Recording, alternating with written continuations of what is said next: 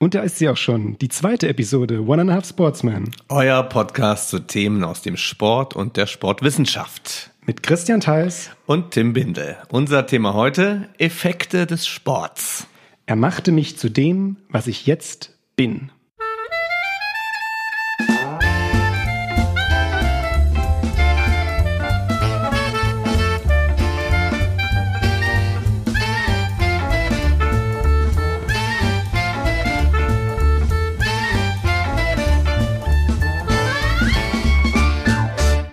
Jo, und da ist es schon soweit. Zweite Episode. Tim, hallo. Ja, das ist, hallo, genau. Bin gespannt. Ist ja oft so, dass der zweite Teil dann, zumindest bei Zurück in die Zukunft, war der zweite Teil doch schlechter als der erste. Ja, aber. Und verworren auch. Man könnte schon sagen, die Anfangsnervosität ist überwunden. Finde ich auch. Und wie war es so, dich das erste Mal selbst anzuhören? Toll. nein, ich fand, ja. nein, das war gut. Also man, durchlebt da Verschiedenes. Eine gewisse Enttäuschung vielleicht beim ersten Durchlauf. Man hätte das und das vielleicht noch besser auf den Punkt bringen können. Aber im Endeffekt war ich doch ganz zufrieden. Also ich glaube, das konnte man sich doch ganz gut anhören. Ja, wir werden mal den ein oder anderen Rückblick wagen während dieser Episode. Aber zuallererst müssen wir wirklich eine Sache machen und uns wirklich für diese ganzen Rückmeldungen, die bei uns eingingen, ja. herzlich bedanken.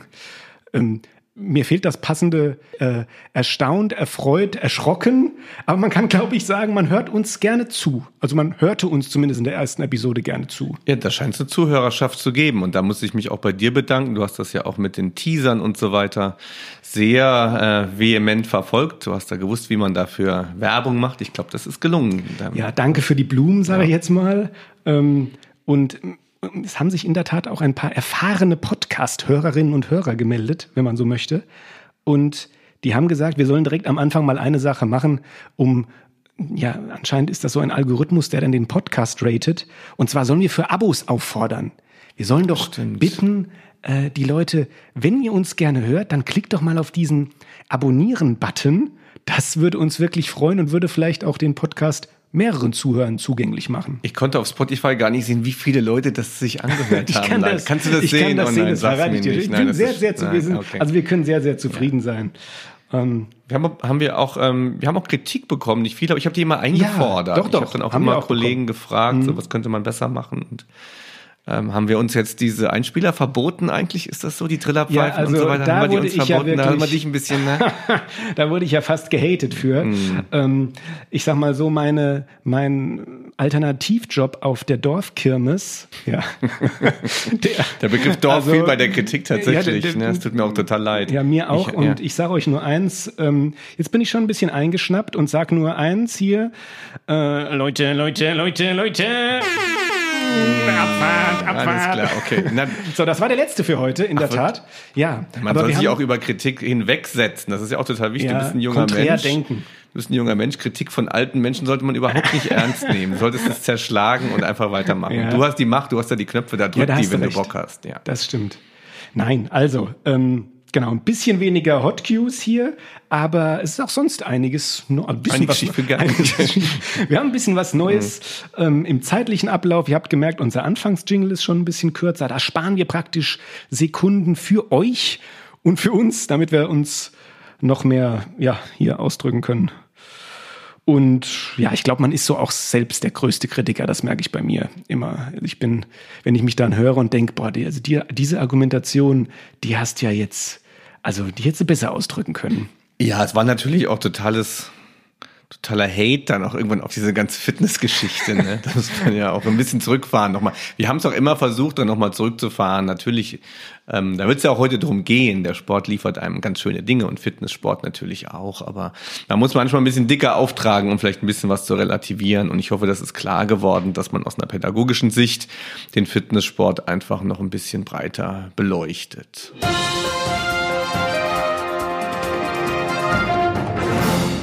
Fange ich mal an, ja, was los. zu sagen, nachdem, nachdem so ein Jingle kommt, können wir auch mal machen. Also Christian, was ist eigentlich im Moment bei dir so los? Und da frage ich einfach mal, was macht die Dissertation, die Doktorarbeit? Dafür wurdest du eingestellt, nicht hier für, Ach, so, ein, für so ein Mist Schön, hier. dass ich das auch mal erfahre. Genau, das ist eigentlich dein Hauptaufgabengebiet. Ist es eine wissenschaftliche Arbeit zu verfassen, die auf einer empirischen Forschung basiert. Wann halte ich das Ding endlich in der Hand? Ja, übermorgen, mhm. können wir sagen. Also ich bin ja schon fortgeschritten in meiner Dissertation. Um was geht's eigentlich? Ja, es ging ja praktisch so ein bisschen, haben wir ja letztes Mal mhm. schon gesagt, um unsere um unser letztes Thema, also jugendliche Fitnesskulturen, ähm, sportive Jugendkulturen und ja, da möchte ich eigentlich das ganze Thema nicht nochmal neu aufmachen, ja. aber im Sinne von The News kann man sagen, Corona spielt nicht unbedingt der ganzen Sache in die Karten, hm. wie man Warum anfänglich nicht? ja schon gedacht hat. Ja, es ist dann doch viel, auch in der digitalen Lehre. Du hast nur ein Seminar. Ja, ja, genau. Und auch noch mit dir, das wissen die Leute ja schon. Genau. Ja? Da hast du eine ja. große Unterstützung. Ja. Nein, also das, äh, das, wie sagt man so schön, läuft schon. Okay. Ja. Gut. Und ja, ich verbringe mir meine Zeit natürlich auch. Man muss die Tage ja auch strukturieren lernen, merke ich so. Und ich baue in meine Tage immer eine Runde Sport doch mit ein. Hm. Das gleicht mich dann Hab doch aus. Habe ich in Social Media ich. gesehen. Ja, so ab und an, so ab und an ja, stelle ich da mal du läufst. Ich laufe Richtig? und ich habe heute ambitioniert eigentlich oder so ein Genussläufer jetzt? Hm, das ist eine gute Frage. So, also habe ich mich noch nicht selbst definiert, aber gut, eigentlich Warum möchte ich mich, das, ich ja? mache das, weil mir es gut tut. Ja, ich glaube, das kann man so sagen. Mir tut es gut. Und ich möchte mich auch für meinen, ähm, ja, für mein Tun als Basketballschiedsrichter fit halten. Okay, da muss man ja fit sein. Man unterschätzt ja, ja. das immer, ne? Hm. Was ist Schiedsrichter also klar, ja, ja. Laufen ja praktisch jeden Angriff mit, hm. sozusagen. Und ja, da gibt's auch die Fitnesstests an okay. den jährlichen Fortbildungen. Und heute ist mir eine Sache passiert, die, ich will das auch jetzt nicht, dass das hier zur Selbsthilfegruppe ausartet, aber ich bin auch vor unser, also wir nehmen spät auf heute, es ist fast schon sechs mhm. und in der Mittagspause bin ich heute bei noch schönem Wetter laufen gewesen und ich habe das Gefühl, ich werde zur Mimose, was Temperaturen angeht. Weil? Weil mir kam, ich laufe immer ins Feld, das entspannt mich irgendwie. Ich laufe raus in die Natur und mir kam eine Läufergruppe entgegen. Junge Frauen, junge Männer, vier Stück, zwei, zwei zu zwei. Und Schön, dass das wieder geht. Ja, das, das, ging, das war legal, glaube ich ja. auch. Ja. Und die waren so leicht bekleidet, also Moment, das muss ich anders ausdrücken, die waren ähm, im Gegensatz zu mir leichter bekleidet, wo ich gedacht habe, was, was ist mit deinem Temperaturempfinden los? Lange Klamotten angehabt? Ja, lange Klamotten, mhm. so ein Windbreaker, weil war ich gedacht habe, so kalt heute. nee, überhaupt nicht. Und als ich dann mit entspanntem Gesicht an dieser Gruppe vorbei bin, habe ich mir gedacht, was denken die denn jetzt, wo der losgelaufen ist hier? Kanada oder sowas. Ja, du musst, musst gucken, dass du das richtig einschätzt, da was um dich ja. passiert. Ne? Aber so, jetzt bin ich's losgeworden, ja. jetzt kann ich's abhaken. Was, und bei dir, was ist hier los? Ich kriege im Moment, un, also das, was interessant ist, ich kriege im Moment sehr viele Anfragen als Experte im Kontext informeller Sport, ist mir aufgefallen. Und zwar zu, ja, auf der einen Seite zu Vorträgen, auf der anderen Seite aber auch zu konkreten Projekten. Ähm, da geht's aber auch um ja, informellen Sport auf, auf Schulho Schulhöfen mitnehmen. Da gibt's ein Projekt in Hessen, da sollen fand ich ganz spannend, Schulhöfe äh, geöffnet werden, also quasi ohne Grenzen zum, zum zur angrenzenden Stadt oder Kommune geöffnet mhm. werden. Da soll ein neues Konzept durchgesetzt werden. Da gibt es ein Architekturbüro, ich glaube, mehr darf ich da gar nicht sagen, die haben angefragt und so weiter. Also ich, ist mir schon letztens aufgefallen, vor einiger Zeit, dass da unwahrscheinlich viel so in dem Bereich passiert, ähm, dass Institutionen darauf reagieren müssen, dass sich das Sporttreiben von vor allem jungen Menschen ändert. Mhm. Das finde ich ja als Basketballer so spannend, weil was ich in Deutschland so in vielen Städten vermisse, oder wahrscheinlich nicht nur Basketballer, auch, ich glaube, Skater vielleicht sogar auch, wenn man jetzt nach, ich kenne es jetzt aus eigenen Erfahrungen, nach, nach Spanien schaut oder in die USA schaut, da gibt's an jeder Ecke Streetballplätze, da gibt's an jeder Ecke irgendwelche, ich weiß nicht, gibt's bestimmt auch an jeder Ecke Skateanlagen.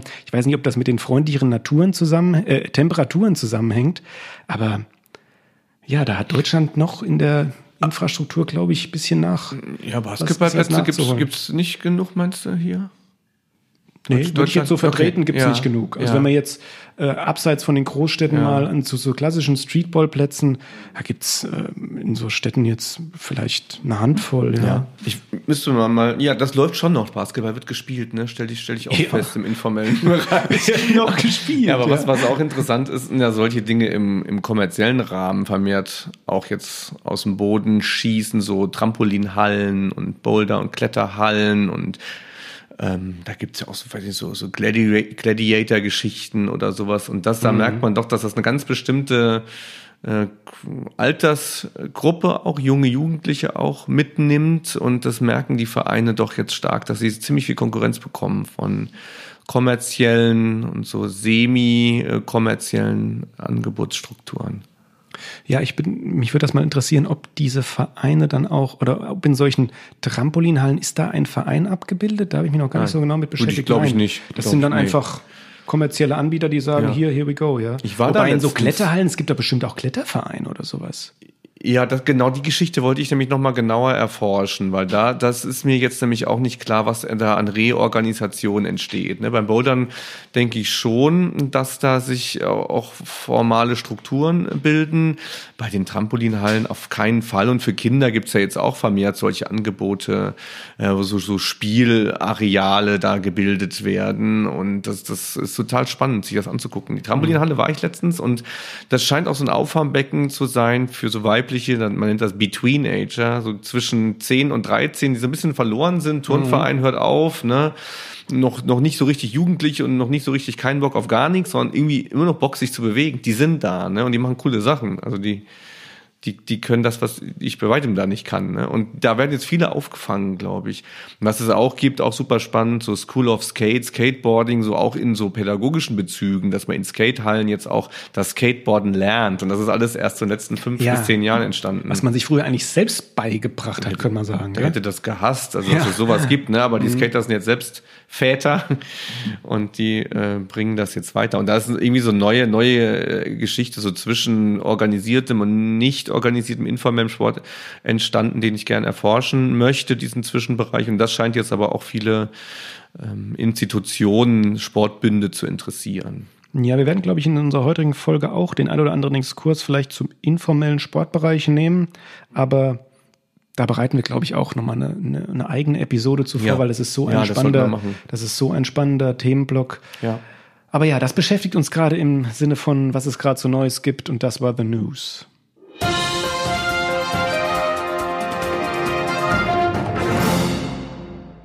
Ja, mit einer Frage möchte ich eigentlich aufräumen und die gebe ich einfach mal gegenüber an den Tisch. Wie sind wir eigentlich auf diese Idee gekommen, so einen Podcast zu machen? Die kam ungefähr 20 Mal an. Mhm. Diese Frage kam ja, an? Die, diese Frage kam an, ja, so nach dem Motto, cool, aber wie kommt man auf sowas? Ich glaube, da muss man ganz ehrlich sein, das war deine Idee. Da will ich ja, auch, aber warum hast ja. du dich dafür begeistern warum lassen? Warum habe ich mich da nicht gewehrt? Warum hast du gesagt, komm ja, Junge, stimmt. jetzt ist aber Normalerweise habe ich mir gesagt, ich, ich sage auch alles ab, was an, an Dingen kommt, die nichts bringen. Da habe ich das nicht gemacht, weil ich schon im, im Vorfeld äh, häufiger damit konfrontiert war. Ne? Ich habe dir jetzt auch mal so einen Link hier weitergeschickt, das Podcast als ähm, Thema der Wissenschaftsvermittlung. Das spielt schon eine größere Rolle. Wissenschaftskommunikation. Und Wissenschaftskommunikation. Mhm. Und ich sehe auch Kollegen, die jetzt vermehrt mal auf YouTube oder Insta und sowas. Ich glaube, dass solche Kanäle jetzt auch vermehrt kommen. Ich, deswegen fand ich die Idee gut. Und ich habe mich hier auch immer dafür eingesetzt, sagen wir, im Zusammenhang mit Kinderuni oder ähnlichem aktiv zu werden. Also das, das Runterbrechen von seinen Gegenständen finde ich schon sehr wichtig. Und ich wusste, dass du das auch technisch gut umsetzen ja, Deshalb ja. bin ich dabei. Ja. Äh, nein, also Spaß beiseite. Die Frage möchte ich ganz ernst auch beantworten, weil es ist eine Frage, die man sich vielleicht stellen kann. Ist, ich finde es immer persönlich aus meiner Perspektive schade, wenn sich die Wissenschaft nur selbst reproduziert und praktisch für sich selbst da ist. Und wenn man aus der Wissenschaft klassisches Consulting im Sport betreibt, also eine beratende Tätigkeit, bildet das doch eigentlich, ja, korrigiert mich vielleicht, aber die Sportmedizin oder die Trainingswissenschaft ab. Sozusagen im Sinne von, hey, wenn du das oder das erreichen willst, musst du so oder so trainieren. Wenn du diese oder diese Schmerzen nicht haben möchtest, musst du das und das beachten. Aber aus der sozialwissenschaftlichen Perspektive, was der Sport so mit dem Menschen macht, jetzt mal ganz philosophisch vielleicht gesprochen, das fehlt so ein bisschen im Angebot aus der Wissenschaft heraus. Ja, und ich habe mir da auch nochmal drüber Gedanken gemacht, was man hier so als Hochschullehrer produziert auch und wo das alles irgendwie landet. Ne? Das wäre schon schade, wenn man irgendwann dann irgendwann das Zeitliche segnet und dann ein paar Kisten mit verstaubten Büchern irgendwo stehen. Ich glaube, ähm, ich kriege jedes Jahr eine Abrechnung zu meiner Habilitationsschrift vom Verlag und da steht immer drauf, wie viele Exemplare im Jahr ah, verkauft ja. okay. wurden und das sind dann immer so fünf oder sechs. Und von den 506 ist, glaube ich, eins so halb gelesen oder sowas. Da fragt man sich schon, wofür man dann sechs Jahre forscht. Mhm. Ich glaube, das verbreitet sich zu schlecht dafür, dass das eigentlich gute Ergebnisse sind. Natürlich, man kriegt dann auch was raus in Form von mal in Interviews oder in Zeitungen oder man kann an der Konzeption von Unterricht oder von, von, von Lehrplänen mitwirken. Man kann an an Praxiskonzeption der sozialen Arbeit mitwirken. Die Frage ist, wie kriegt man tatsächlich was in die Realität rein? Das ist schon was, was mich sehr, sehr beschäftigt. Und ich glaube, dass wir viele Dinge machen, das hast du ja auch schon gesagt, die einfach interessant sind, die gut sind, die Menschen auch ähm, als Wissen nutzen können und weitergeben können. Und dafür ist dieser genau. Podcast da. Ja, dem habe ich nichts hinzuzufügen. Ja.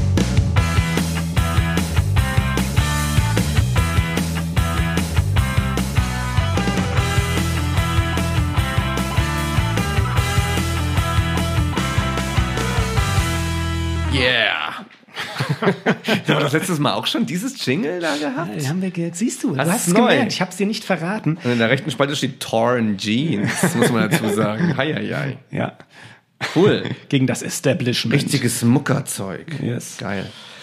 Ja, Effekte des Sports. Er machte mhm. mich zu dem, was ich jetzt bin. Könnte man sagen, boah, das ist jetzt wieder dick aufgetragen, breites Feld. Aber ich glaube, es passt ganz gut zu dem breit aufgestellten Podcast, um eine Thematik zu besprechen oder anzureißen eigentlich, warum auch, wir haben eben schon anmoderiert, wir diesen Podcast machen, nämlich Effekte auf den Sport, auf den Menschen durch Sport. Ich habe eine ganz passende, leider traurige Geschichte, die ich doch zum Einstieg erzählen möchte, die zu dem Thema passt. Ich habe gerade ein Telefonat hinter mir mit der Frau des verstorbenen Professor Salomon, der in Mainz gelehrt hat, der ja. letzte Woche leider verstorben ist, der hier auch die Sportpädagogikprofessur äh, zu einer Zeit innehatte. Und ich habe mit der Frau Salomon über ihren Mann gesprochen, weil ich da eben auch einen Nachruf verfassen möchte, den er nicht kenne. Und ohne da mal ein bisschen was Persönliches wollte ich das auch nicht schreiben. Und da fand ich total schön, dass mir eine Episode nach der anderen geschildert, beschrieben wurde, die mhm. gezeigt hat, dass der ähm, Professor Salomon das durch den Sport geworden ist, was er letztendlich war. Also er war Olympiateilnehmer 1960 und 1964, wenn ich cool. richtig informiert bin, sind es die beiden ähm, ja, Jahre auch tatsächlich und hat später hier eben auch in der Leichtathletik gelehrt, aber auch in der Sportpädagogik, war also ganz früh mit dabei im Grunde hier. Und der hat das, hat auch hier die Trainerakademie, Auslandstrainerakademie mit aufgebaut und betreut und alles, was er irgendwie, alle Werte sind doch irgendwie aus seinem Sport treiben gekommen. Das will ich mal so zusammenfassend sagen. Und ein schön, sehr, sehr schöner Einstieg. Ja, und ich glaube, Thema. dass das, dass es ihnen auch irgendwie, dass ihm das Halt gegeben hat, eine Richtung durchs Leben gegeben hat, eine sehr, sehr positive Richtung gegeben hat. Insofern kann man, glaube ich, schon sehr, sehr selbstbewusst sagen, dass der Sport für einen Menschen etwas ganz, ganz Bedeutendes sein kann. Man kann für den Sport leben und man kann, wie es ja auch in dem Titel heißt, der werden, der man ist durch den Sport. Genau. Und Vielleicht mal so als Vergleich, der mir persönlich aufgefallen ist. Also erstmal sehr, sehr rührende Geschichte eigentlich, die ich ganz, ganz toll finde, wenn man sowas über ja auch einen Menschen sagen kann, der den Sport, der vom Sport so geprägt wurde. Und wenn wir Effekte von Sport, wenn wir mal unseren unseren Nachtitel vernachlässigen und da nochmal so für die Leute, die gefragt haben, wie kamt ihr also auf den auf diese Podcast-Idee. Wenn ihr Effekte von Sport, ich sage jetzt mal ganz trivial, googelt oder ja in irgendeinem Literaturverzeichnis danach sucht, dann findet man eben nicht diese Effekte auf einen Menschen, was der Sport mit einem Menschen als Persönlichkeit macht, sondern da geht es zuerst in die Gesundheitsrichtung, da geht es zuerst in die vielleicht körperbildorientierte Diskurse. Das können ja auch Effekte sein. Also Gesundheit ist, ja einer, der, ne, ist ja einer der das wichtigsten sind, Effekte in der Diskussion. Das sind auch Effekte, keine, keine Frage. Aber die anderen Effekte, um die wir uns drehen, hm? die werden, glaube ich, ein bisschen vernachlässigt, könnte man doch Müssen wir gleich mal nennen, welche, welche das sein können. Ich glaube, dass die eigentlich im Grunde jeder schon so parat hat. Ich bin auch ständig damit konfrontiert. Man geht im Grunde davon aus, dass der Sport bessere Menschen macht. So, ne? Also wer, wer im Sport engagiert ist, ich höre das auch häufig von, von Eltern bei den Fragen, ob dann Kinder in den Verein gehen oder Kinder, die im Verein sind. Da wird oft auch argumentiert, dass das Kindern eben gut tut und nicht eben, weil sie dort Sport treiben oder gesund werden, sondern weil sie da irgendwie etwas lernen für sich was bedeutsam ist für das Leben auch außerhalb des Sports. Und ja, das kann sein, dass sie Disziplin zeigen, dass sie üben und trainieren können, auch außerhalb des Sports. Ja, dass sie Team im Team arbeiten können, wenn man an Mannschaftssport denkt oder ähm, ja, dass sie leisten, zu leisten bereit sind. Und wenn man mit den Sportstudenten spricht, dann sehen die das ganz genauso. Ja, die, die, wenn ich sie frage, was habt ihr im Sport gelernt, dann kommen, kommen solche Sachen. Ja, genau. irgendwie, ne? Ich kann mich jetzt irgendwie konzentrieren, das muss ich auch im Sport machen, das kann ich hier eben auch zeigen. Und ja. da ist vielleicht eine spannende Sache, auf die du auch letzte Woche eingegangen bist, beziehungsweise du hast es im Fitness-Kontext damals gesagt. Du hast ähm, damals, also in der letzten Folge hast du so gesagt, Fitness kommt immer total gut weg, mhm. so bei allem, ja. Mhm. Und ich glaube, generell, das ist ja auch etabliert, dass der Sport auch natürlich, also wir sprechen natürlich aus der Perspektive auch von ja, sportbegeisterten Personen, aber in manchen Bereichen kommt auch da der Sport meiner Meinung nach zu gut weg. Und da möchte ich auch gleich gern mal ein paar Beispiele ähm, nennen, wo man sagen kann, es gibt auch negative Auswirkungen. Ähm, von Sport auf das Individuum. Mhm. Aber erstmal möchten wir die positiven Aspekte natürlich deutlich herausstellen. Du hast schon gesagt, Teamgedanke, dann gibt es sowas wie Fairplay, Ehrgeiz, Durchhaltevermögen. Aber auch aus einer persönlichen Perspektive, ähm, also eine Integration in Sozialstrukturen, mhm. die einem sonst verwehrt bleiben. Also gerade im mhm. Basketball, ich habe mit so vielen, also Basketball auch als wobei ich glaube, das trifft auch auf Fußball mittlerweile zu. Bei Handball weiß ich jetzt nicht so genau eigentlich, aber als Multikulti-Sportart, mhm. ja, ähm, man lernt mit anderen Nationen umgehen, man lernt Erfahrungen kennen, die man in die man sonst nie vorgedrungen wäre. Das finde ich schon auch toll. Jetzt machen wir es doch an der Stelle vielleicht mal ein bisschen ketzerisch, um, um, um mal richtig einzusteigen ja, in das Thema. Los. Das lerne ich alles auch in der Gangsterbande. ja. Das lerne das lern ich bei naja. Hooligans ganz gut. Die so, eine oder, ne? oder andere Basketballmannschaft sieht ja. sich aber als Gangsterbande. Ja, ja also das, das sind solche Dinge äh, miteinander oder füreinander da sein oder so. Das, das, das, das lerne ich ja nicht nur, nicht nur im Sport. Also ich frage mich immer, erstens, was, was davon stimmt wirklich? Also was lerne ich tatsächlich? Im Sport. Und zweitens, das, was ich noch wichtiger finde, was lerne ich eigentlich nur im Sport? Weil das wird jetzt zum Beispiel auch bei Angeboten im schulischen Ganztag oder in der sozialen Arbeit interessant. Kann ich das mit Musik oder Kunst auch ähm, zum Beispiel ersetzen? Da kann ich ja auch in einem Orchester zusammen musizieren. Ich muss mich auch konzentrieren und üben. Was ist denn das, was dann nur der Sport kann auch? Und da kommt man vielleicht wieder zurück auf das Körperliche. Ja, dass ich, dass ich ein Körper selbst Konzept durch den Sport, also ich mag meinen Körper oder sowas. Da kommen wir vielleicht in solche mhm. Richtungen. Ähm, wir müssen also ein paar Dinge, glaube ich, unterscheiden. Erstmal, um welche, um welche Effekte geht's eigentlich? Ne, was ist denn das Gute, was der Sport bringt? Das haben wir schon einiges genannt. Ja. Und das geht ja bis in ganz hohe Sphären. Wir gehen ja, also die, die ähm, UN geht ja sogar davon aus, dass die ganze Welt sich verbessert durch Sport. Da geht ja viel Geld hin. Es gibt eine mhm. UN-Resolution, die bezeichnet den Sport als ein, ähm, versuch's mal zu übersetzen, als ein starkes Instrument des Friedens. Schön. Ja, ja schön. Also das, das, das lohnt sich. Ja. Da werden Fördergelder verteilt. Da gehen also ähm, auch Gelder in die Entwicklungshilfe im Grunde, die wo, wo Sportförderung in ähm, Entwicklungs- der Schwellenländern finanziert wird, weil man davon ausgeht, dass das etwas ist, was auch die, ein Land, eine Kommune, eine Stadt nach vorne bringt. Also das sind ganz, ganz hohe Ziele. Ja, und auch der Sport selbst, wenn wir jetzt von der, von der Länderbasis weggehen, mir fällt immer auf, wenn ich da auf den einschlägigen Social Media Plattformen unterwegs bin. Du hast letztes Mal schon Karl S. genannt. Ja. Und da gibt's ja großer noch, Fan bin ich von ja, großer Fanboy. Ich bin wieder die ganze Zeit dabei, den, den, auf Insta zu verfolgen. Leute, Leute, glaubt nicht, was die anderen sagen. Glaubt nur diesem Podcast. Richtig, ja, genau. Noch, ja. ja. aber ich könnte jetzt hier noch ähm, 20 bis 200 weitere aufzählen. Mhm. Ich sag jetzt mal irgendwelche Unternehmermentoren, schere ich sie jetzt mal über einen Kamm. Und weißt du, was die alle sind? Oder weißt du, was die alle darstellen? Die sind alle fast gut trainiert. Hm.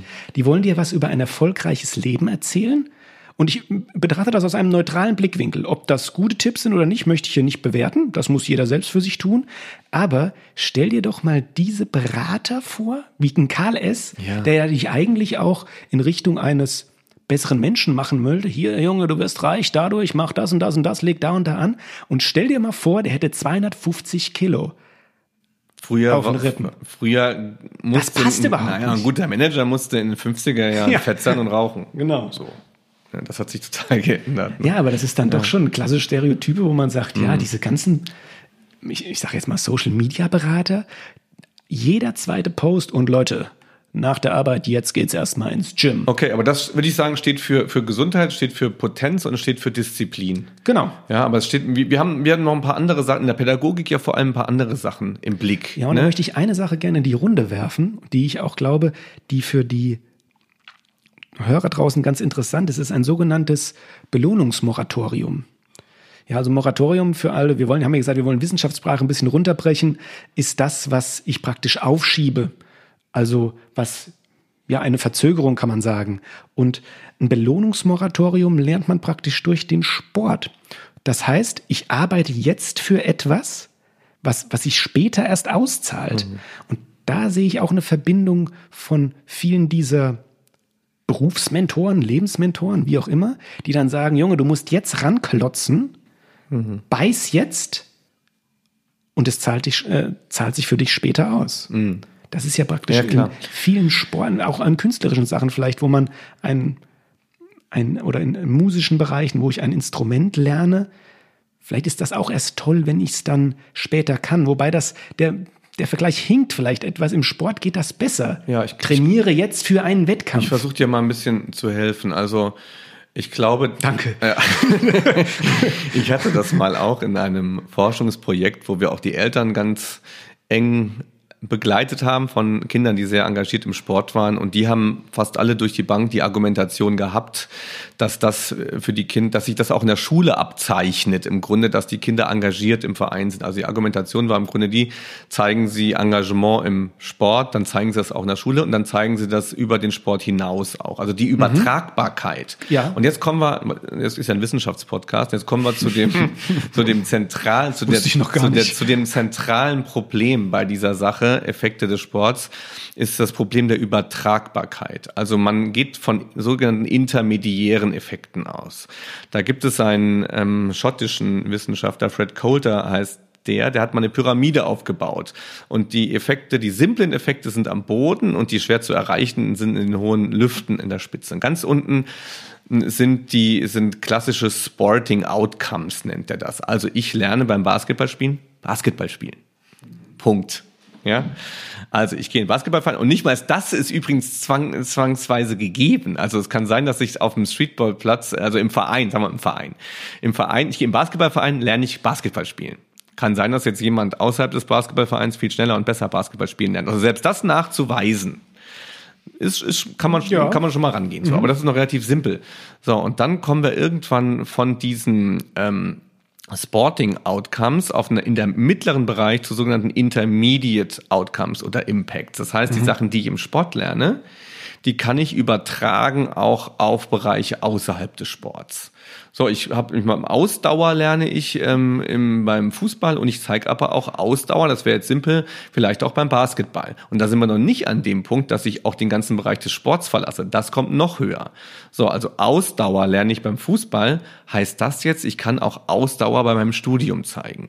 Und das ist schon ein ganz, ganz schwieriger Punkt empirischer Nachweisbarkeit, wo mhm. wir im mhm. Grunde im kaum bis keine Beweise haben dafür, dass das so ist. Das wird aber von der Gesellschaft, sage ich jetzt mal, ganz klar so angesehen. Ja, und ja. Das, das sagt Coulter auch, das liegt daran, das ist, das ist eine Hoffnung. Das ist wie ein Glaube. Das mhm. ist eine Hoffnung, dass das passiert.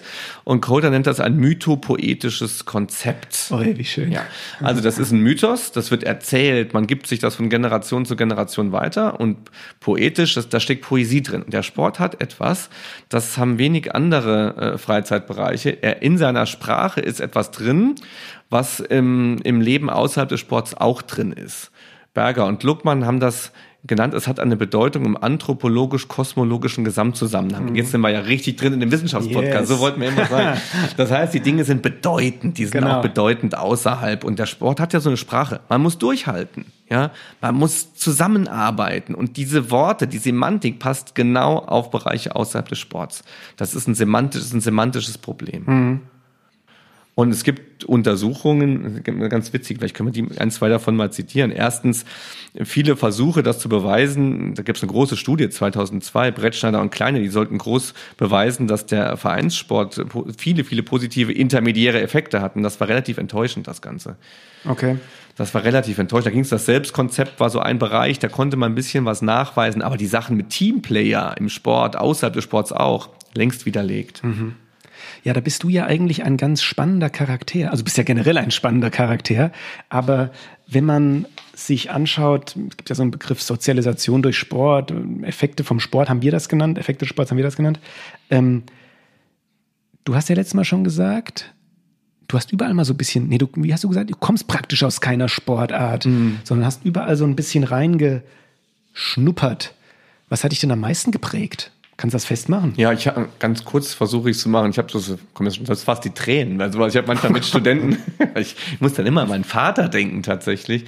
Ich glaube, mich hat geprägt, dass ich in meiner Kindheit mit meinem Vater viel gespielt habe und viel Sport getrieben hat und dass wir das immer irgendwie so gemeinsam entwickelt haben. Mhm. Immer wenn es anfing zu regnen, sind wir ins Riegelsberger Freibad gegangen, weil dann die anderen Leute sind raus, wir sind rein und wir haben dann mit so einem Ball sogenanntes Torwarttraining gespielt, uns die Bälle hin und her geworfen und dann gezählt, wer wie viele Punkte hat und ganz mhm. viele verrückte Dinge gemacht, die alle Sport waren, aber die alle unser Sport waren. Und ich habe mich ein bisschen freimachen auch äh, können davon. Ich habe auch viele extern organisierte Sportarten sehr, sehr stark lieben gelernt, aber ich habe doch immer diesen, diese, diese Idee, dass, dass man das verändern kann und für sich zu seinem Sport machen kann, doch sehr lieb gewonnen, muss ich sagen. Mhm.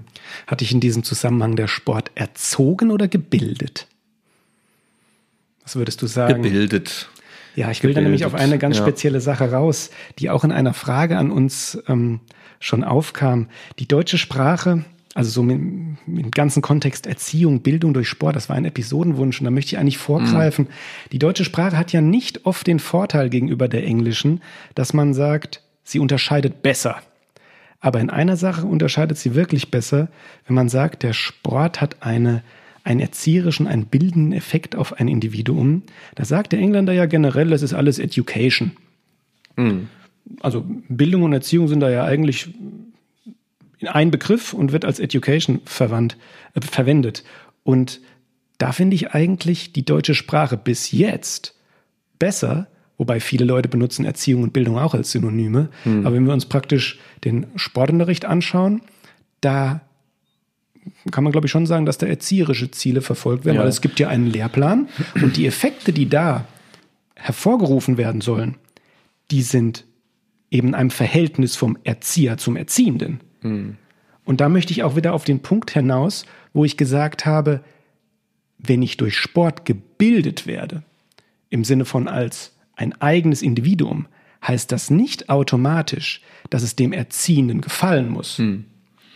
Ja, das, das schwierig dahergesagt, ja. glaube ich jetzt, aber das war nochmal wichtig ähm, für mich kennzuzeichnen. Ja, das müssen wir ähm, mal, das müssen wir mal ganz deutlich machen. Das haben die Thematik haben wir ja immer hier im Studium. Ich habe auch eine Dissertation, die ich betreue, ganz stark im Grundschulbereich zu dem Thema Bildung, Erziehung und ich habe so ein bisschen die Angst, dass der Bildungsbegriff, der ist so verstaubt und so komplex, dass man den, dass man den nicht mehr lange, nicht mehr lange haben wird. Aber es hängt was sehr Bedeutsames an ihm dran und das ist, ähm, dass er sehr zentral für unser, eigentlich für unsere Demokratie ist, weil man braucht Bildung, um Sichtweisen auf sich selbst, das ist ganz bedeutsam, auf sich selbst und die Welt zu verändern. Das steckt nicht so sehr in dem Erziehungsthema drin. Da habe ich doch sehr deutlich eine Vorstellung von dem, auch was ich mit dem Sport vielleicht auch bei jungen Menschen erreichen möchte. Das können auch tolle ja. Sachen, das können ja. auch, da kann auch Kreativität sein. Ich kann auch zur Kreativität und Selbstständigkeit erziehen, so, ne? So ist es nicht. Und das hängt auch auch ich habe aber praktisch in der Erziehung habe ich einen Soll, also ich versuche schon naja. einen Sollzustand zu erreichen. Den kannst du auch im Grunde ja. nachhalten, ob das dir gelungen ist genau. oder nicht. Wäre auch, wär, das wäre auch gut und spannend, wenn man Bildung auch nachhalten könnte. Wir versuchen das auch in Studien, das haben wir hier mit Studenten auch mhm. mal gemacht, auch Bildungseffekte zu messen im Grunde. Ist das tatsächlich passiert? Und ich glaube, das ist so das Problem, das Bildung in Zukunft haben wird, auch in der empirischen Bildungsforschung. Da geht ja, da geht ja diese eigentliche Humboldtsche Begriff von Bildung verloren, weil ja. ne, ich will, muss es versuchen, messbar und vergleichbar zu machen. Und da muss ich auch messen können, was hat's mit einem gemacht, wie reflektiert jemand drüber. Und das ist ja, ist ja eine geisteswissenschaftliche Geschichte, die sich empirisch ja gar nicht richtig messen lässt. Ja, ich habe da mein Lieblingszitat eigentlich, wenn man so möchte, in dem Zusammenhang, das habe ich gerade mal rausgekramt, das gebe ich jetzt einfach mal zum Besten, ist zum Helmwart Hirdeis und der sagt ganz kurz und ich betone ein Wort am Ende explizit, dann werdet ihr eigentlich wissen, worauf ich hinaus möchte. Ich lese kurz mal vor. Bildung meint eher den Prozess und das Ergebnis der Auseinandersetzung des Einzelnen mit der Welt und ihrer Repräsentanzen in Sprache, Literatur, Wissenschaft.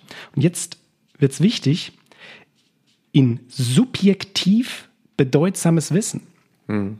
Das heißt, was für den Einzelnen wichtig ist, das ist interessant. Das hm. ist das Ergebnis von Bildung, beziehungsweise ja. das ist der Bildungsprozess. Ich bilde mich dahin eben nicht, wo ein Erzieher sagt, hier bilde ich mal in die Richtung, sondern ich als Individuum bilde mich dahin, wo ich subjektiv für richtig halte. Ich fange schon an, es nicht mehr zu verstehen.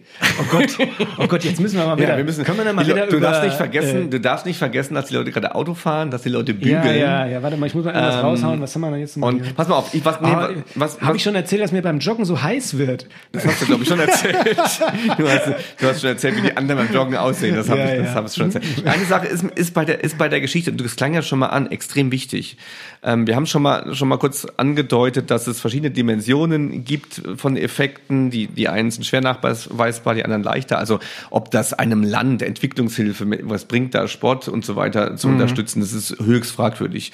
Ob einer zum Teamplayer wird durch Sport, ist, ist in einer schönen Forschung, Cunning und Kappelhoff heißen die Autoren, mal widerlegt worden. Da wurden in, in Betrieben, in vielen Betrieben mal die, die Biografien angeguckt, waren die im Sportverein und wie, wie werden die bewertet als Teamplayer bei der Arbeit, kein Zusammenhang. Also da wer, kann ich auch. Wer im Verein Teamplayer gut. ist, der ja. ist bei der Arbeit genauso wie jeder andere sagt. Ne? Das ist kein Indikator. Da kann ich so. ein Ergebnis aus meiner eigenen mhm. Forschung präsentieren, weil wenn ich mit Jugendlichen spreche und die mir ihre Motive zum Fitnesssport darlegen, höre ich auch immer mal wieder, ja, da bin ich mein eigener Herr, da kann ich hm.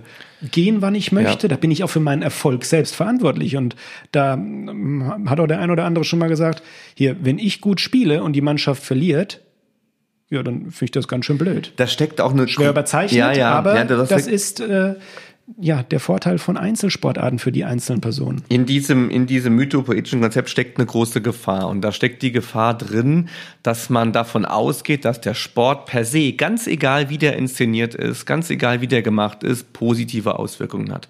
Und das ist nicht der Fall. Und das kann man zum Beispiel an den, du hast ja auch schon genannt, an negativen Auswirkungen des Sports sehen. Sport macht Menschen krank Sport kann zu Traumata führen. Es gibt Menschen, die gehen durch einen, einen Schulsport, der sie traumatisiert. Sport, Im Sport spielen sich Missbrauchsszenarien mhm. ab. Großes Thema. Riesenthema, gerade nochmal. Also ähm, auch mit rückblickend der österreichische Skiverband und äh, die Missbrauchsgeschichten dort passiert sind ähm, und, und ähnliches. Also Sport kann Menschen zerstören und ähm, Sport kann auch zu ganz, ganz deviantem Verhalten, zu abweichendem Verhalten, zu, zu Drogenkonsum, kann zu Betrug mhm. führen und allem. Es gibt eine schöne Studie, die ist im Windschatten dieser von mir zitierten Brettschneider und kleine Studie entstanden. Eine Doktorarbeit stark durch Sport, stark durch Alkohol. Da konnte Thomas Fritz nachweisen, nämlich. Story of my life. Ja, das in ländlichen Gebieten, und da die Studenten schmunzeln dann jetzt schon, wenn ja, ich das ja. sage in der Vorlesung, in ländlichen Gebieten ähm, bei bestimmten Sportarten, vor allem Fußball, der Zugang zum Alkohol vereinfacht wird durch den Beitritt mhm. zum Fußballverein. Also man lernt saufen. Okay. Ja, und das, das, das kann sehr positiv sein. Das wir das schon beim letzten Mal. Mensch, Scheiße, schon wieder. Schon wieder. Kommt noch mehr Briefe ja, ja, jetzt. Musste ein bisschen piepen, genau. Also, das Saufen kann eine ganz positive äh, Sache sein, wenn man das ins Leben sinnvoll integrieren kann. Aber viele Menschen zerstört das. Ja, ja und also Jugendliche also, kann das zerstören. Und, wir haben jetzt mal, wir haben jetzt ähm, darüber gelacht, aber wir sehen das auch ganz, äh, also bei aller Ernsthaftigkeit. Jetzt könnte dein Korkenploppen dann bei, doch wiederkommen. Das warte mal, habe ich noch hier? Warte mal. Äh, Ohren zu für Ohren zu Ohren für alle, die es ja. von der Dorfkirmes kennen. Ja, okay. okay. Cheers. Cheers. Ähm, Thema Sportsucht werfe ich jetzt einfach mal in den Raum. Ja, das ist natürlich ein Riesenthema, was wir jetzt hier nicht abhandeln mhm. können. Auch, aber, klar. Ja. aber ich muss ganz ehrlich sagen, ähm, wenn man sich die Studien zum, zur Sportsucht beziehungsweise allein zur Definition von Sportsucht anschaut, da ist gar nicht so deutlich, wo das anfängt und aufhört. Mhm. Weil, und da kann sich auch jeder von unseren Hörern mal selbst fragen, und das ist jetzt ein kleiner autobiografischer Input, wenn ich drei Tage lang nichts gemacht habe, keine Bewegung hatte, nicht mal trainieren konnte, laufen konnte, dann geht's mir schlecht. Mhm. Der ein oder andere würde jetzt sagen, der diese Studien betreibt, ja, du bist schon sportsüchtig. Mhm. Ich will das jetzt nicht so hart süchtig überzeichnen. Ist, süchtig ist es ja dann erst, wenn es, wenn es dein Leben negativ beeinflusst oder das Leben von Angehörigen, wenn du dann nicht mehr in der Lage bist, zum Beispiel eine Dissertation ordentlich zu schreiben. Ja, dann, dann bin ich dann, dann, dann bin ich sportsüchtig. Dann ist es schon soweit. Dann ist es soweit, genau. ja. Es muss schon was zerstören, auch so eine Sucht. Ne? Aber, ja, aber ja ich sag mal, das Spannende in den Kontexten Sport und Sportsucht ist ja, nicht zwangsläufig der Bewegungsbedarf, den viele haben, sondern insbesondere in Kontexten, wo trainiert wird, also wo ich mein, mhm. gehen wir nochmal wieder auf unser Paradebeispiel Fitness, oh, jetzt reden wir schon wieder schlecht. Naja, also wir reden es nicht schlecht, wir, wir sagen nur, decken was die da, Gefahren Die auf. Gefahren decken ja. wir auf, so. Ähm, dass man dadurch immer wieder erkennen kann, ich möchte das Gewonnene nicht verlieren. Absolut. Ja, ich, ich habe hab praktisch mal, einen, mhm. Was hat man so? Ein 20er nee, Bizeps? Ja, ja, keine Ahnung, ich habe es noch nie gemessen, aber das sind so, ich habe das mal Commands of Beauty genannt in einem Vortrag, den ich in den USA halten durfte. Also so die, die Befehle der Schönheit, die, die verlangt dann einem von was. Man will das halten, wie du sagst.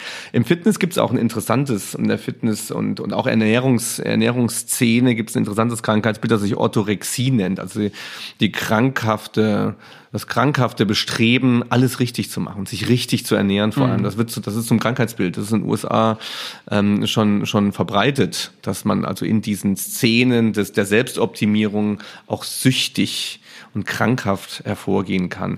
Also es gibt da viele negative Effekte. Und wenn man an den auch schon begleiteten Jugendfußball zum Teil denkt, ich lerne doch auch andere ich lerne unfair, mich zu verhalten. Ich schon, mhm. war schon beim, beim C-Jugendtraining dabei, da lernen die den, den Ball äh, wegzuwerfen beim Einwurf, wenn die anderen den haben sollen. Ich würde, den Trainer würde ich sofort rausschmeißen, wenn ich da das sagen würde. Das geht nicht. Das geht mhm. nicht. Ja. ja. Und, und ganz andere Dinge. Ich lerne doch beim Fußball als Fan, ich lerne doch Ausgrenzung. Ich, wenn man im Fußballstadion ist, ich war mit meiner Tochter mal einmal im Fußballstadion, das wird sie nie wieder machen. Köln gegen, gegen Mönchengladbach, Gladbach Aha. in Gladbach. Und sie war richtig geschockt davon, ähm, wie, wie der Hass der Hass von Zehntausenden von Menschen auf andere prallt. Mhm. Das ist so negativ. Und das ist so eine Konstruktion von wir und das ist so ein Ausgrenzungsverhalten. Und dann kommt der Fußball mit der Integrationsthematik an. Also die Semantik des Sports kann auch ein großes Feigenblatt sein. Und dann ähm, postet man eine multiethnische Fußballmannschaft und dann führt das zur Integration. Das ist alles eine Frage, und jetzt kommen wir zum pädagogischen Finale, vielleicht ist es eine Frage der Inszenierung. Natürlich kann mhm. Sport was ganz Tolles für einen sein. Sport kann aber auch was ganz Beschissenes für einen sein. Und das nennen wir in der Pädagogik Ambivalenz. Und ein Sportpädagoge, der praktisch tätig ist, dessen Aufgabe ist es, diese Ambivalenz für ein Individuum positiv aufzulösen. Das heißt, der Sport ist nie per se gut. Der Sport ist nur so gut wie die Menschen, die ihn anbieten. Das ist ein, ein, schöner Satz gewesen. Da möchte ich auch noch ein Beispiel gerade anbringen zu der Ambivalenz. Ich mag ja generell alle Inputs, die ich bekomme, die stark überzeichnen, die stark, wie wir eigentlich letzte Woche auch die ja, Inhalte übertreiben, um damit auf den eigentlichen Inhalt aufmerksam zu machen. Und ich muss ehrlich zugeben, ich bin ein großer South Park-Fan. Ja, auch lange nicht ja, mehr gesehen. Ja, ich lange nicht ähm, mehr gesehen. Äh, bin mehr auf SpongeBob gerade. ja, mehr auf SpongeBob ja. Trip. Also ich bin mein Leben ja. lang schon ein großer äh, South Park-Fan, weil ich finde, ähm, also Trey Parker und Matt Stone, die, die suchen sich die gesellschaftlichen ja, Topics raus, wo man sagt, Mensch, das habt ihr jetzt so krass überzeichnet. So, und jetzt muss ich gerade mal. Ich mache gerade mal kurz, sorry, ich mache gerade ein Selfie hier. Ja. Ein Selfie für Selfie-Grenzen hier. Ähm, und da gibt es eine Folge, die habe ich lustigerweise vor zwei Tagen gesehen und habe gedacht, komm, das bringst du jetzt mal unter. Die hieß Elementary School Musical.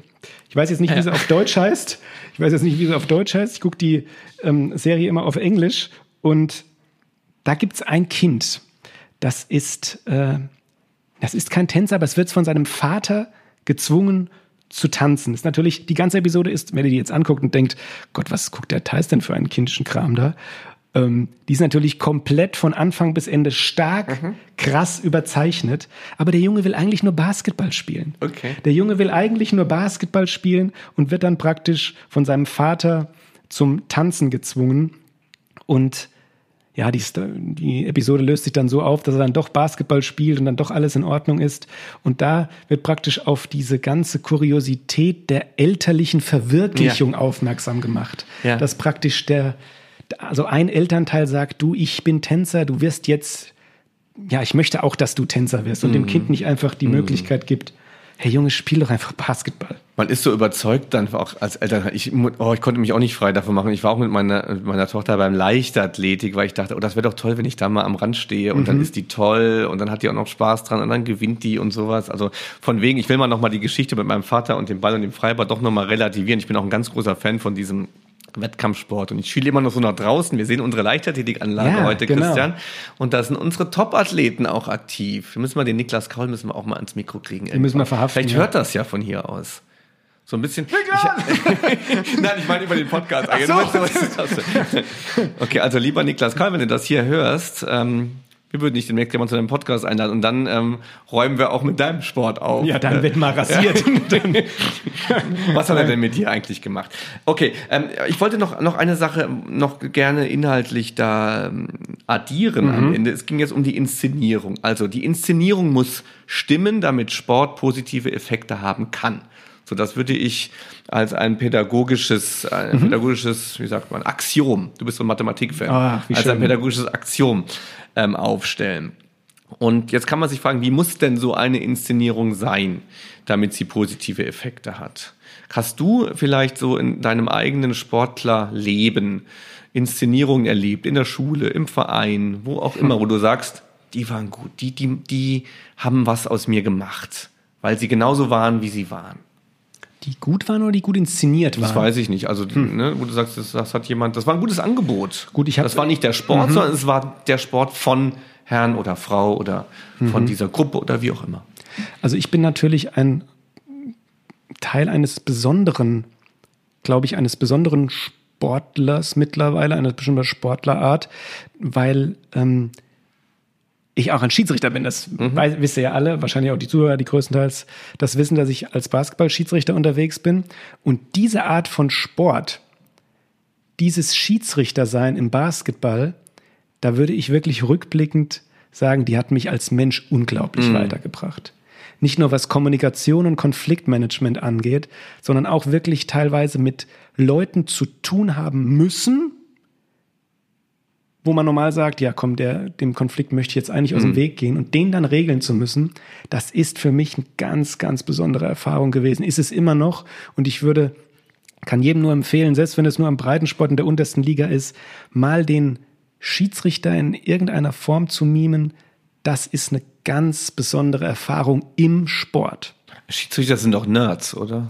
Ja, guck, siehst du schon, und schon muss ich mich wieder. oder? Ist, ist, das das Vorurteil? Bitte? Ist das, Nerds? ist das ein, ein, nee, ich glaube nicht. Wer, wer wird Schiedsrichter? Ja, also. Muss, muss man dazu selbst scheitern in der Basketballkarriere? Das ist so das, das, ist so das klassische Stereotyp, genau.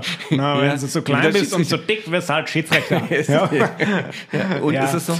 Ähm, Hallo. Also aus meiner Perspektive jetzt natürlich auf gar keinen Fall. Du, kannst, du ja. konntest nur ein Babydank. Ich Erinner dich mal an letzte Episode. Ja, Kein richtig. Wunder, dass du Schiedsrichter bist.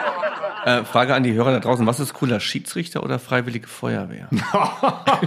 so, äh, Cut! dann war schon nach der zweiten Episode vorbei ja. mit dem Podcast. Ne? Meine Damen und Herren, das war unsere letzte Episode. es gibt Ab jetzt One Sportsman. und der Half Sportsman. Mal sehen, was besser funktioniert. Ja, ja, genau. Ja, Tut also, mir leid. Nee, also Gottes Willen. Äh, ja. Haters gonna hate. Mhm. Ähm, nee, aber guck, alleine über so Sachen, das war jetzt noch freundlich. Du glaubst ja gar nicht, was wir auch manchmal zu hören kriegen. Also das ist jetzt das muss mal halt durch. Aber ja? ohne euch würde gar nichts laufen. Ja, also ja. Man, man darf das nicht überbewerten. Ich finde immer in dieser Sportart, auch im Basketball, die Spieler müssen im Fokus spielen, mhm. äh, stehen. Die Spieler spielen das Spiel. Und ich freue mich eigentlich immer, wenn man ein Spiel begleiten kann und nicht auffällt. Mhm. Es ist klar, dass dann nicht danach ja. in den Zeitungen dieser Welt steht, brachial geile Schiedsrichterleistung. Aber wenn du nicht drin stehst, hast du eigentlich schon gewonnen. Ich glaube, dass das, das kann auch berauschend sein. Ich stelle mir jetzt manchmal so vor bei so Schiedsrichtern, da wirklich in so hitzigen Situationen, dass das aufzulösen. Ich glaube, dass das einen unglaublich fordert und dass man, dass man dann wirklich mit einem hellen Kopf in der, in der Aktion dabei sein muss. Also ich finde das bewundernswert. Ich würde mich das nicht trauen. Ja, es ist, also man, man wächst an. Ich sage mal, an jedem Spiel wächst man und es gibt immer wieder Situationen, die man nicht hat und die muss man dann um, ja, mit denen muss man umzugehen lernen. Das ist ein Effekt auf Sport auf mich gewesen. Okay, aber ja? das ist keine bestimmte Inszenierung, dann war es doch tatsächlich eine bestimmte ein ähm, Setting, könnte man Setting, sagen, oder? Ja. ja. Aber es gibt hm. sicher auch Leute, die so eine, so eine ähm, Schiedsrichterausbildung durchlaufen, die vielleicht auch schlecht gemacht ist, wo irgendein Idiot vorne steht und ich die, zum Beispiel. die falschen Werte äh, für einen parat hat und dann geht das nach hinten los. Also für uns, vielleicht das nochmal, um das Ganze zu ergänzen, wir haben viel ja in der sozialen Arbeit auch gemacht und haben uns ja, müssen uns ja in der sozialen Arbeit ja genau die Frage stellen, mhm. wie inszeniert man das, damit es positive Effekte ja. hat. Mhm, ja, da geht's genau. ja jetzt, da geht's gerade um diese intermediären Effekte und nicht um, ob jemand sportliche Leistung bringt. Und da haben wir uns natürlich Gedanken darüber gemacht in der offenen Jugendsozialarbeit. Wann, erstens, wann kommt jemand? Wann bleibt er dabei? Und wie wirkt irgendein Angebot auf ihn? Und vielleicht kann man das noch ähm, festhalten. Es gibt kein Patentmittel, das ist klar. Man muss dann auf die Person und in der Situation ähm, das Richtige tun. Aber ich würde sagen, dass, dass ähm, Partizipation ein wesentliches Thema im Jugendsport ist. Mhm. Also die Beteiligung von jungen Menschen an dem, was sie tun, halte ich für sehr wichtig. Dass die Perspektivenübernahme ein wichtiges Thema ist, dass also Lehrer und, und Sporttrainer die Perspektive von jungen Menschen übernehmen müssen. Wie wirkt das aus, aus deren Sicht?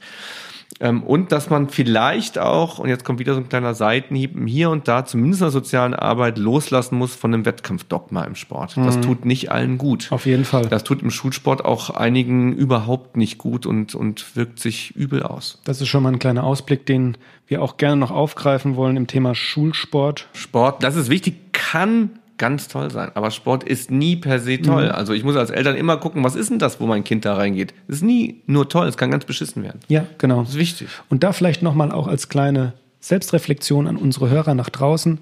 Fragt euch doch mal selbst, warum geht ihr überhaupt zum Sport? Was sind denn eure Motive? Macht das euch, ganz ketzerisch jetzt nochmal zum Abschluss, macht das denn euch zu einem besseren Menschen?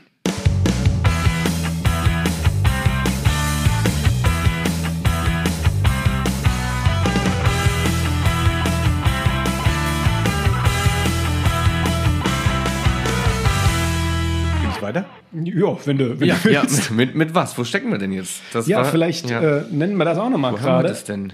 Was? Unspezifische Unterhaltung. Ja, Transition 2. Transition 2 ist das jetzt. Das kann ich nicht. Ja, wir werden auch immer wieder gefragt. Transition 2, äh, unspezifische Unterhaltung. Ich habe nämlich so ein, ich muss das mal erklären den Leuten. Ich habe hier so einen ja. Zettel, der äh, da vor mir liegen, den hast du, den haben wir besprochen, den hast du dann äh, sauber gestaltet. Und da ist das für uns hier schön eingeteilt. Wir befinden uns in Transition 2. Es dauert jetzt fünf Minuten. Unspezifische Unterhaltung und der Charakter, der kommt von selbst. Den lesen wir nicht vor. Den Charakter, den das haben wird, den, den erzeugen wir jetzt einfach. Den erzeugen wir. Ja. Genau. Und jetzt wollte ich was sagen. Jetzt habe ich es auch durch deine. Es hat aber natürlich Sportbezug. Es hat, jetzt, es hat Sport- okay. oder Podcast-Bezug. Ja. ja. Und ähm, eine Sache, die positiv mhm. ankam, die möchte ich jetzt auch dir nochmal gerade mitgeben, weil ich es noch nicht gesagt habe. Mhm. Was positiv bei den Hörern ankam, und das möchte ich auch hier nochmal herausstellen für all die es nicht wissen, wir schneiden nicht.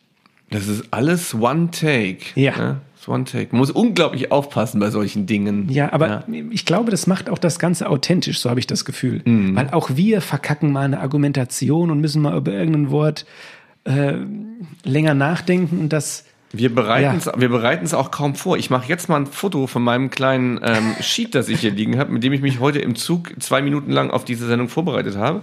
Da das komm, jetzt stell dein Licht nicht mehr und dann Scheffel hier als. Das wurde, ich habe die Sachen ja, ich habe die Sachen jetzt auch mehrfach in Vorlesungen und so weiter gemacht. Insofern habe ich die im Blut, aber ich habe natürlich auch Gedanken gemacht und ich ähm, macht das jetzt hier. Wenn der Podcast rauskommt, findet ihr das live auch in der. Ja, ja, ihr findet das. Findet das. ihr findet wir das. sind jetzt Social Media Fußspuren, hinterlassen wir jetzt überall. Irgendwo findet ihr das. Ja. Und ich glaube, damit wir unseren Zeitplan einhalten, Tim, mhm. äh, machen wir aber weiter, oder? Ja.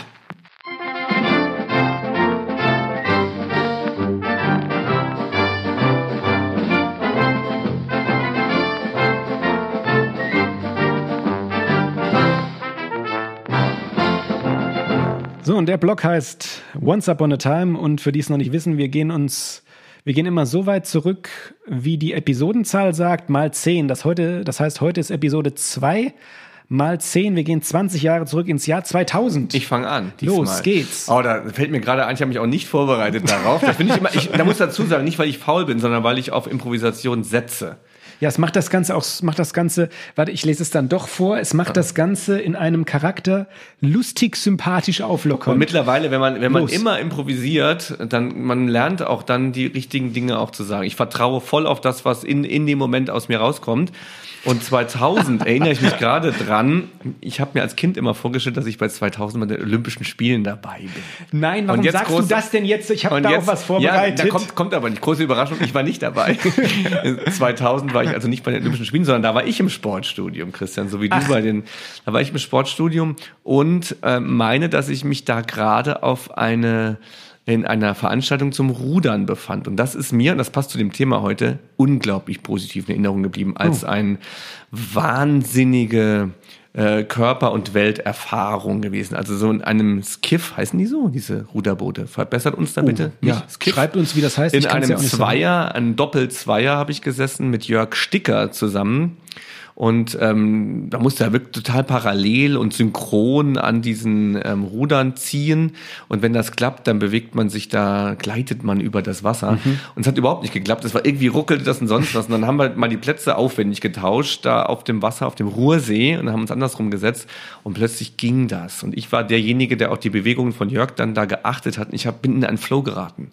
Ich bin, glaube ich, zum ersten Mal im Sport dann wirklich in einen Flow geraten. Wir haben, ich habe das nur gespürt, wir haben synchron diese Bewegungen vollzogen gezogen und wir haben uns leise gleitend über diesen glatten See unglaublich schnell bewegt. Das war ein ganz tolles Gefühl. Schön. Ja, das war wirklich ein ganz tolles Gefühl, das ich ähm, nie vergessen werde. Ich habe auch nie wiederholt habe eigentlich. Ich habe das einfach ja, warum so, nicht? Ja, das ist ja, ich, ja, Nee, ich hab, bin einfach nicht mehr gerudert. Es ist zu aufwendig zu rudern. So ein Boot besitze ich nicht, so einen Zugang besitze ich nicht und so einen Jörg Sticker ja, besitze ich nicht mehr. Warum bist du nicht in den Verein gegangen?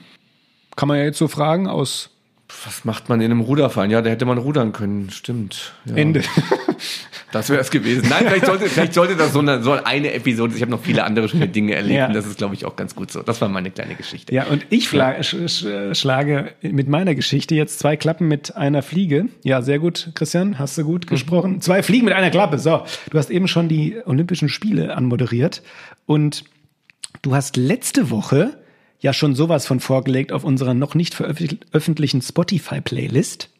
Nämlich ja. mit Apache Roller, dann ja. DAF, da weiß ich die Hatten nicht mehr, wir heute schon einen Song? Ja, pass auf, jetzt, ja. jetzt komme ich nämlich. Und du hattest auch noch Unbelievable. War auch drin, stimmt. So. Ja. Und ähm, Jahr 2000, da ist kleine, kleine Anekdote aus meiner DJ-Karriere, die da natürlich noch nicht gestartet hat.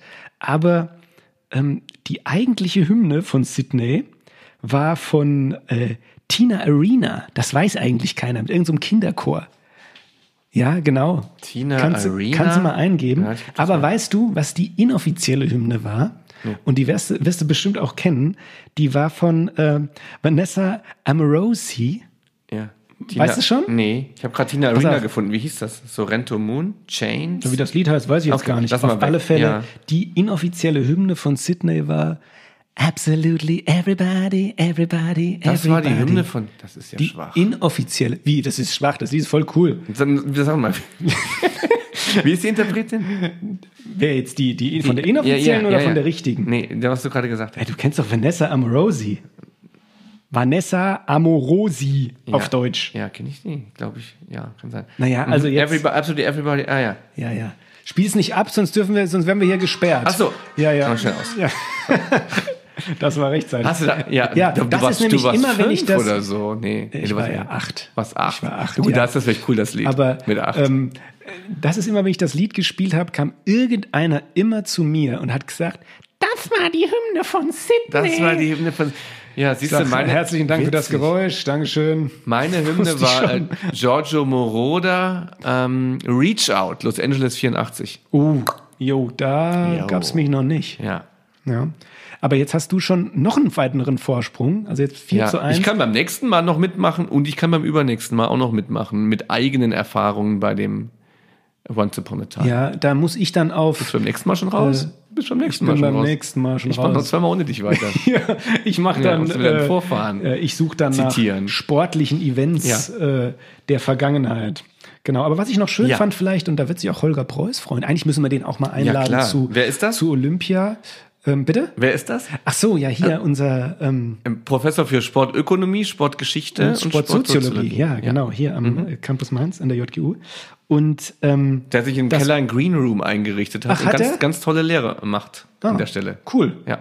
Ja, du können wir uns ja auch mal vor den Green Room setzen ja. und uns dann podcasten. Können wir uns gegenseitig mal einladen. Ja. Nee, aber da wurde das Olympische Dorf zum ersten Mal mhm. mit Greenpeace zusammengebaut. Das fand ich eigentlich so ganz Ach. schön zum Lesen. Ja entweder wird er mir jetzt sagen, ja, aber letztendlich ist trotzdem alles verfallen oder sowas. Ja. Ähm, ah, nee, er ist da, er ist da, glaube ich, ein großer Fan und Befürworter. Aber generell, als ich das gelesen habe, fand ich das erstmal schön, mhm. dass man sagt, hier, Olympisches Dorf. Oh, 2000, 2000, 2000, haben sie ja viel versucht, ähm, das Ganze auch moralisch und ethisch korrekt darzustellen. Ne? Und da ging es ja auch um Aborigines. Und da hatten mhm. sie ja Gott sei Dank Kathy Freeman, 400-Meter-Läuferin. Ah. Ist ja mit der Kapuze da gelaufen, wenn mhm. du dich da erinnerst.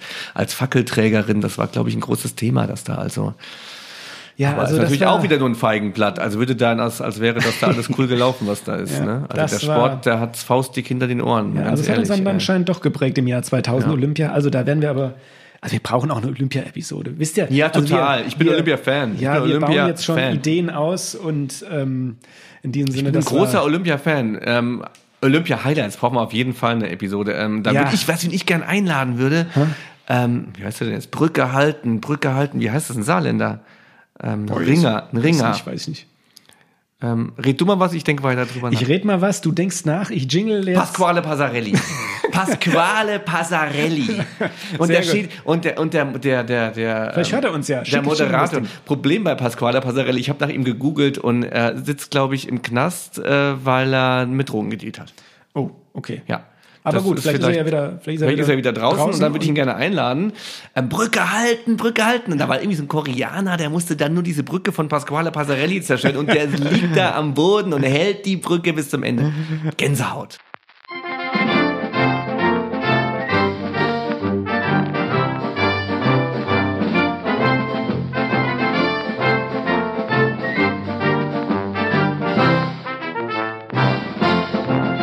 Mensch, die Zeit verfliegt immer. Ja. Das ist unser Outro, Tim, ja. falls du es noch nicht mitgekriegt hast. Aber wir sagen doch jetzt aber was, oder? Ja, wir sagen jetzt gerade was. Ein bisschen hier. was reden, ein bisschen ausklinken, ja. Cooldown. Klassischen Cooldown. Vielleicht können wir auch mal die Perspektive, einfach mal an den Zuhörer denken. Wie hat sich das jetzt Zuhörerinnen, Zuhörer, wie sie da, mhm. ähm, vielleicht beim Abendessen. Ich habe auch gehört, das hat ein Kollege auch irgendwie mit seiner Frau sich angehört. Also man muss ja bedenken, die sitzen da zum Teil, hören sich das an und dafür einfach mal vielen Dank. Das ist keine Selbstverständlichkeit. Mhm. Ja, die ein oder andere, die ein oder andere Phrase habe ich mich heute selbst ertappt, die war, glaube ich, over the top, was der, der wissenschaftliche Inhalt anging. Das habe, glaube ich, nur ich im Kopf verstanden. Zum Hören war das, glaube ich, schwer. Also nur so die eine ja, oder andere Phrase. Ja, ähm, ich weiß auch aber da ertappt man sich wieder. Es ist leicht gesagt, bei diesem, bei dieser Geschichte kann man sagen, Sport kann, kann positive Effekte haben, muss er aber nicht, hängt von der Inszenierung ab. Sport ist ambivalent, ja. kann nach hinten losgehen, kann einen fördern und ähm, wo wir richtig sicher sind, ist, es hat gesundheitliche Effekte, die kann man sicher gut einsetzen. Ich würde es vielleicht nicht gleich bei Kindern in der Grundschule bei jedem machen und ja, der Rest ist schwierig nachzuweisen, aber man kann auch mit guter Hoffnung, glaube ich, rangehen in der sozialen Arbeit, in der Schule und im Verein und sagen, das kann auch Menschen zu Teamplayern und zu guten Menschen machen. Ich glaube, die Hoffnung ist berechtigt, aber bei der Hoffnung sollte man es nicht belassen, sondern man sollte gut ausgebildet und mit einem großen äh, Verständnis für Kinder, Jugendliche und Menschen an die Sache rangehen. Und dann kann Sport ein super tolles Feld sein, auch ein kreatives ja. Feld. Und da bitte ich euch doch auch mal, weil das hat so geil funktioniert das letzte Mal, was ihr an Rückmeldungen rausgehauen habt. Ja, kann man da noch ähm, was zitieren beim, beim, vom letzten Mal? Oder sammelst du mal ich was? Ich sammle die und wir machen mal? vielleicht mal eine Sonderepisode ja. oder so und besprechen mal einfach so ein paar Rückmeldungen, Eindrücke. Ja. Und da bitte ich euch doch auch direkt schon zwei Sachen. Nummer eins, schreibt uns doch auch mal eure Erfahrungen mit Sport die wir dann auch dann mal sammeln. Was hat schlechte euch auch. ja auch bitte ja schlechte natürlich auch schlechte selbstverständlich zu wenig, zu wenig schlechte Erfahrungen genau ja. Und also über alle Kanäle, wir sind auch bei Instagram oder ähm, äh, normal über Mail zu erreichen. Und nochmal zum Abschluss natürlich den Aufruf, äh, abonnieren Leute. da wurde ich jetzt getriggert ja. von einer Hörerin, dass Leute, abonniert unseren Kanal. Nee, wir haben keinen jo. Kanal. Wir brauchen YouTube-Kanäle, zwei Stück. Ja, KLS also, hat zwei YouTube-Kanäle. Ehrlich? Ja. Mensch. Haben wir, wir haben keinen. Ne? Doch, wir haben einen. Wir haben YouTube. kanal Ja, ja. okay. Sehr gut. gar nicht so weit also Sportpädagogik Mainz heißt unser YouTube-Kanal. Da ja. gibt es immer die Vorschau zum ja. Podcast. Ja. ja. Äh, und eine Bitte noch, ja, vorausschauend. Schreibt uns doch auch mal bitte interessante Facts. Auch das geht an unsere Sportlehrer. Äh, Zuhörer mhm. Zum Schulsport. Ja. Was ist da aktuell, was euch auf den Nee, unter den sagt man. Unter den Nägeln brennt. Auf. Auf, auf? den Nägeln brennt? Es brennt mir auf, unter. Unter den. Boah.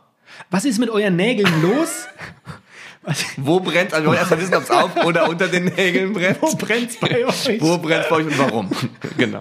Das wäre nicht Gott, das müssen wir jetzt. Also, bevor es jetzt noch kurioser wird, ähm, sage ich mal, also es geht bald auch um Schulsport und Sportunterricht. Das heißt, da sind wir auch gespannt, was so eure Eindrücke sind. Das war mal ein ganz breites Thema zu Effekte von Sport abseits von Muskeln und Gesundheit. Also was der Sport mit euch als Menschen so macht. Schreibt uns, was er mit euch macht und schreibt uns auch sonstige Themenwünsche. Es kommen mittlerweile sogar schon Themenwünsche ein. Ja. Finde ich ganz toll. Ja. Ja, das finde ich wirklich ganz toll und es freut uns total. Und die berücksichtigen wir auf alle Fälle. Und eigentlich haben wir gar keine Ideen. Ja. Eigentlich sind, wir sind ähm, auch voll auf euch angewiesen. Ja, es ist praktisch eine. Sind für euch da. Wie nennt man das nochmal, diese Pilze, die da an den Bäumen wachsen? Ähm, Parasiten.